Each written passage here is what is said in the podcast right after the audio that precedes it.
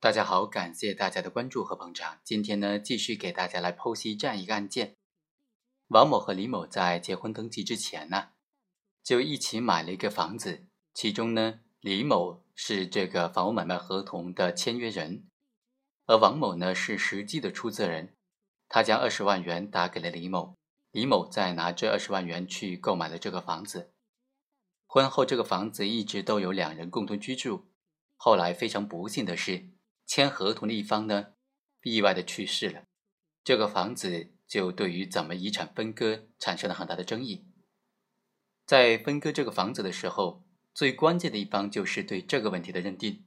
夫妻双方在婚前买房子，一方出资，另外一方签合同，那么这个房产究竟是谁的？这个房子属不属于遗产？属不属于婚前的一方个人合法财产呢？今天通过理论上和大家简单的来剖析一下。物权法第十五条就规定，当事人之间订立有关设立、变更、转让、消灭不动产物权的合同，除了法律另有规定或者合同另有规定之外，自合同成立的时候就生效了。没有办理物权登记的，不影响合同的效力。这条就确立了基于法律行为不动产的这种物权变动的区分原则，也就是未经登记不发生不动产物权变动的效果，但是不影响这个合同的效力。合同效力和物权变动效力它是区分开来看的。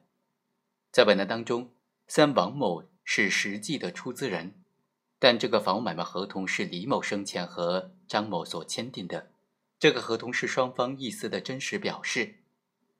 所以呢，他们这个合同并没有违反相关法律的强制性规定，是合法有效的。这个房屋应当认定为是李某的婚前个人财产。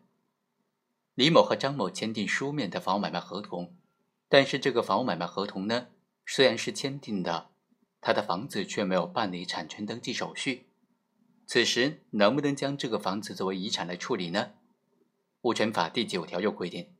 不动产物权的设立、变更、转让、消灭，经过依法登记发生效力；没有登记的呢，就不发生效力。但是法律另有规定的除外。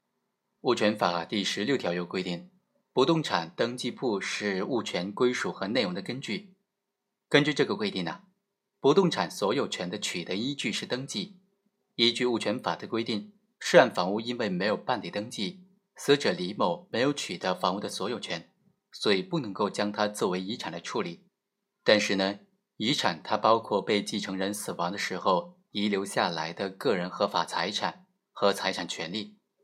被继承人李某虽然没有取得房屋的所有权，但享有处分权以外的其他的所有权权能，这就包括对涉案房屋的占有、使用、收益的财产权利，所以啊，是可以作为遗产来继承的。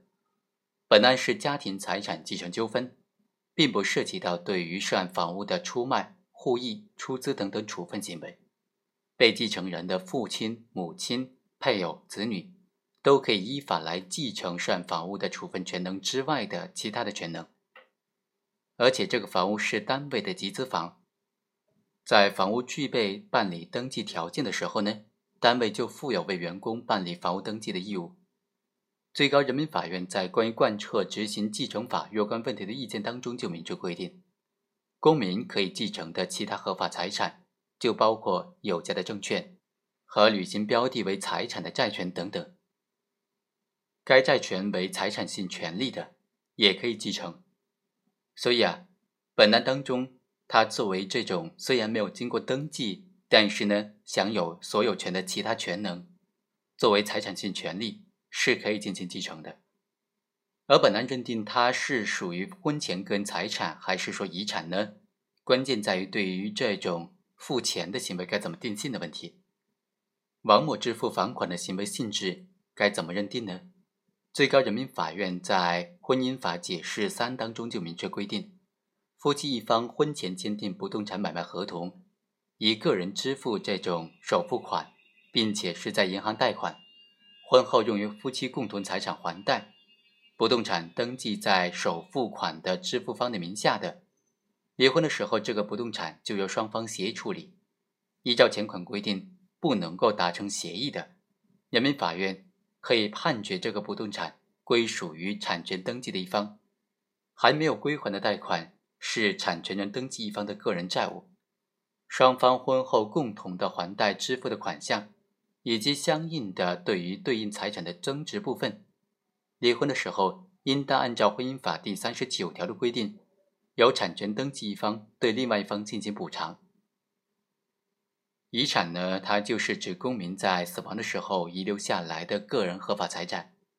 涉案的房屋，它是李某生前的个人财产，就属于李某的遗产了。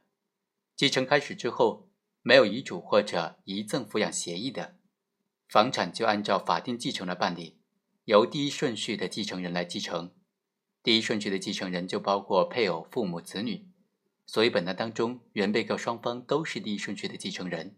有权继承被继承人的遗产，在涉案房屋的继承处理的时候，就需要考虑到王某向李某汇款二十万元的性质的问题了。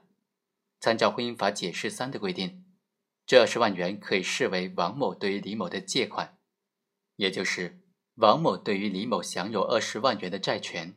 根据继承法的规定，继承遗产它是概括继承，包括财产，也包含债务。继承人继承遗产，应当首先清偿被继承人依法应当缴纳的税款和债务。清偿税款和债务之后，对剩下的财产再进行分割。好，以上就是本期的全部内容，我们下期再会。